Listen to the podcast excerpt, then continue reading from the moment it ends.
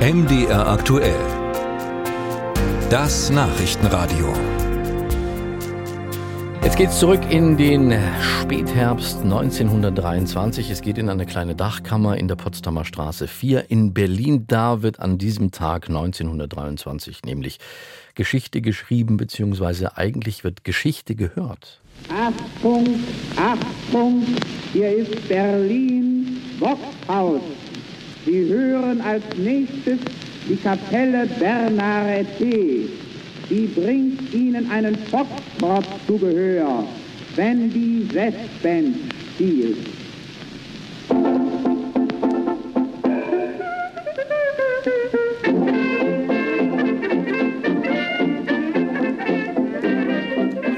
So also ging's los am 29. Oktober 1923. Da ging der erste offizielle deutsche Radiosender in den regelmäßigen Sendebetrieb.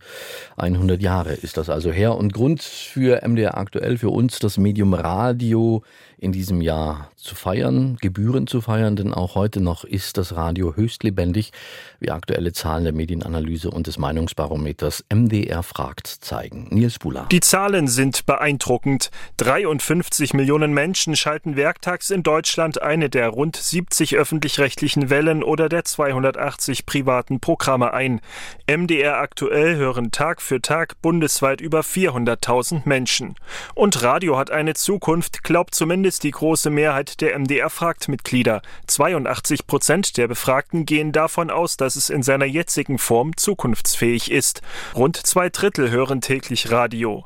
Ähnlich sieht das bei diesen Menschen in Leipzig aus. Relativ viel sogar. Wir hören eigentlich äh, den ganzen, also beim Frühstück mal, wenn wir oben in der Küche sind, ist bei uns immer das Radio an eigentlich, ja. Beim Autofahren. Bin oft unterwegs und höre da oft Radio und Musik. Naja, ich frühstücke zwischen 8 und 9 und dann nehme ich die Leipziger Nachrichten halb 9 und um 9 dann ist Ganze. Also so eine schöne Mischung, dass also Nachrichten und auch mal Wortbeiträge kommen, das habe ich gern so. Sport, Fußball. Musik. An der Umfrage von MDR fragt haben über 24.000 Menschen aus Sachsen, Sachsen-Anhalt und Thüringen teilgenommen. Sie ist nicht repräsentativ. Die Ergebnisse wurden nach den statistischen Merkmalen Geschlecht, Bildung und Alter gewichtet. Apropos Alter. Beim Blick auf die Zahlen fällt auf, dass das klassische lineare Radioprogramm ein Altersproblem hat, denn jüngere Menschen hören es deutlich seltener. 41 Prozent der 16- bis 29-Jährigen schalten täglich ein. In der Altersgruppe über 65 sind es dagegen 73 Prozent. Eigentlich nur, wenn ich zu Hause bin, weil meine Eltern, die hören das noch häufiger. Ich höre Musik auf dem Telefon oder vom CD-Player. Selbst im Auto, ich bin froh, wenn es aus ist. Ich brauche Ruhe. Podcasts, ja, irgendwelche Apps, aber Radio, also hat für mich in meinem Alltag keine Präsenz mehr. Podcasts und Radio, das gehört längst zusammen. In der ARD Audiothek gibt es allein von MDR aktuell weit über 20 verschiedene Podcasts. Sind sie die Zukunft des Radios? Für Medienwissenschaftler Andreas Stuhlmann steht zumindest fest, dass die jüngere Generation Audioangebote zunehmend zeitunabhängig nutzen will.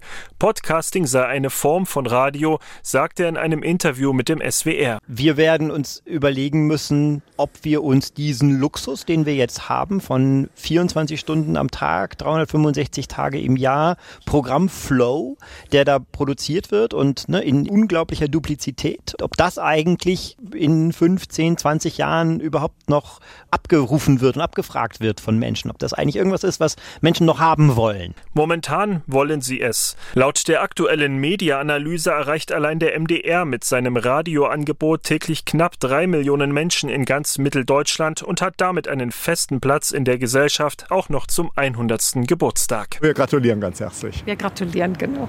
Möge es noch lange gehen und nützlich sein im Sinne der Bevölkerung. Auch wenn man älter wird, wird man nicht schlechter und man sollte auf jeden Fall dabei bleiben.